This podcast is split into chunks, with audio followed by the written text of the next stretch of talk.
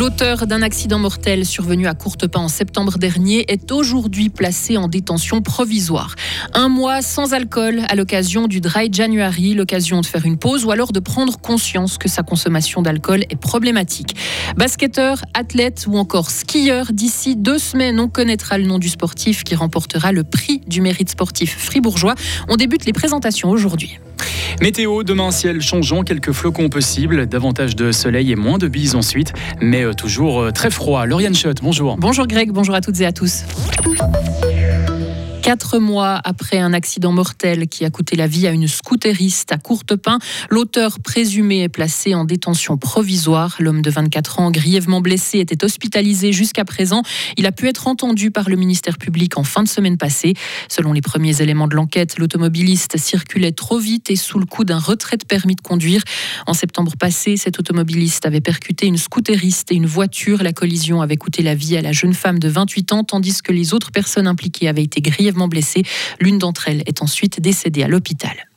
Un autre automobiliste a pris la fuite après avoir heurté une glissière de sécurité sur l'autoroute. Ça s'est passé hier soir sur l'A12 entre Bulle et Vauru.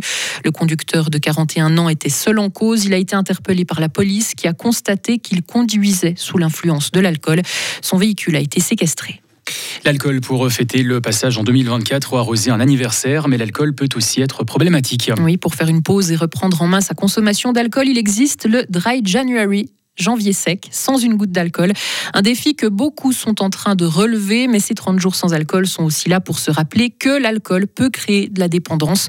Pour Thierry Radermaker, directeur de la fondation Le Tori à Fribourg, un centre de traitement des dépendances spécialisé en alcoolologie, l'alcool est un problème dès le moment où une personne a perdu la liberté de s'abstenir et ce n'est pas facile de dire non dans notre société. L'alcool est partout.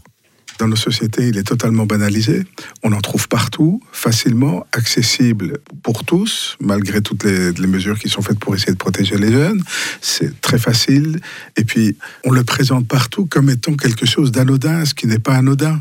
Vous allez chez quelqu'un, on vous propose un verre d'alcool, du vin, de la bière, etc. Et si on ne le fait pas, si la personne ne vous le propose pas, on n'est pas toujours très satisfait.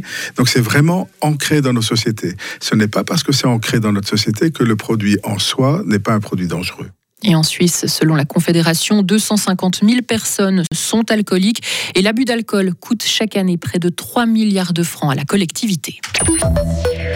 À l'étranger, au moins trois personnes ont été tuées en Ukraine la nuit passée sous de nouvelles frappes russes. Selon les autorités, des dizaines de missiles ont été tirés sur plusieurs villes et villages dans le centre, l'est et l'ouest du pays. Une trentaine de personnes ont été blessées.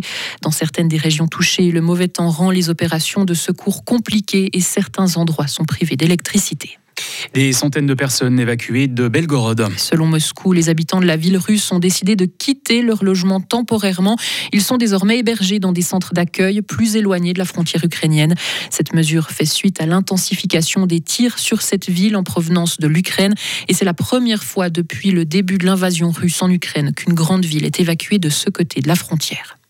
La porte d'un avion d'Alaska Airlines qui s'est arraché en plein vol vendredi passé a été retrouvée et selon les autorités aéronautiques américaines, cela devrait aider à comprendre la cause de cet accident qui reste très rare. Un accident qui a conduit à clouer au sol des Boeing 737 MAX et à annuler des dizaines de vols dans le monde.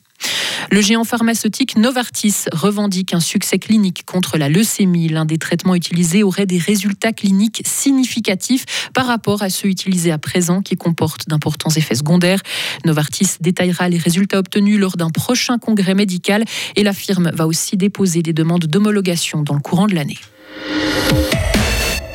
Le sport maintenant, la Coupe du Monde de ski alpin à Adelboden a tenu euh, toutes ses promesses. La station de l'Oberland Bernois a accueilli un géant et un slalom ce week-end. Près de 40 000 personnes au total ont assisté à ces courses sur le mythique Roenisbergli.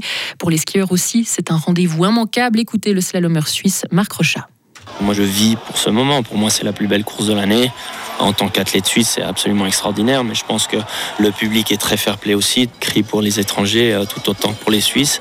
Donc oui, c'est une course fantastique. C'est un, rêve de gosse de pouvoir courir ici et, d'être athlète et de pouvoir passer la ligne d'arrivée avec cette foule. C'est fantastique. Les skieurs aiment Adèle Boden, mais les spectateurs aussi. Notre envoyée spéciale, Émilie Moumentaler, a rencontré Jonas, venu spécialement du Valais pour assister aux courses du week-end. Je suis désolé, je suis en train de parler gentiment parce que je suis en train de remuer la fondue. C'est la région, c'est ce qu'on a. C'est enfin des fondues qui mettent un peu de fromage à raclette avec. Puis là, il y a quand même une sacrée équipe, il y a du monde. Ça reste quand même quelque chose de vraiment bonheur. Chaque année, on a eu retardé le départ pour le Valais, mais c'est vrai que c'est quand même une ambiance sympathique.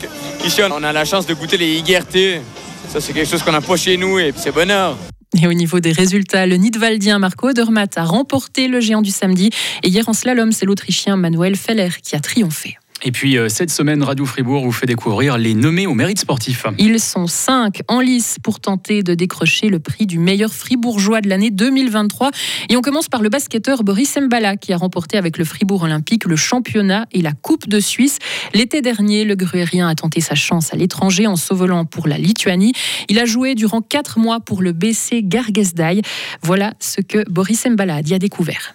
Bah après, avec Fribourg, on avait la chance de jouer l'Europe, donc on pouvait déjà voir un peu euh, le niveau de d'autres équipes. Le championnat, il est vraiment très, très, très, très fort. Toutes les équipes sont fortes. On peut voir que le dernier peut battre le premier. Ouais, c'est vraiment euh, assez compétitif. C'est plus un basket euh, intelligent. Il faut vraiment utiliser sa tête. Il n'y a pas, il a pas que le physique, même s'ils sont très très costauds. Je pense qu'il faut beaucoup utiliser sa tête et vraiment euh, ouais, jouer intelligemment. Et au mois de décembre, Boris Mbala a décidé de quitter son club lituanien. On ne sait pas encore où il poursuivra sa carrière.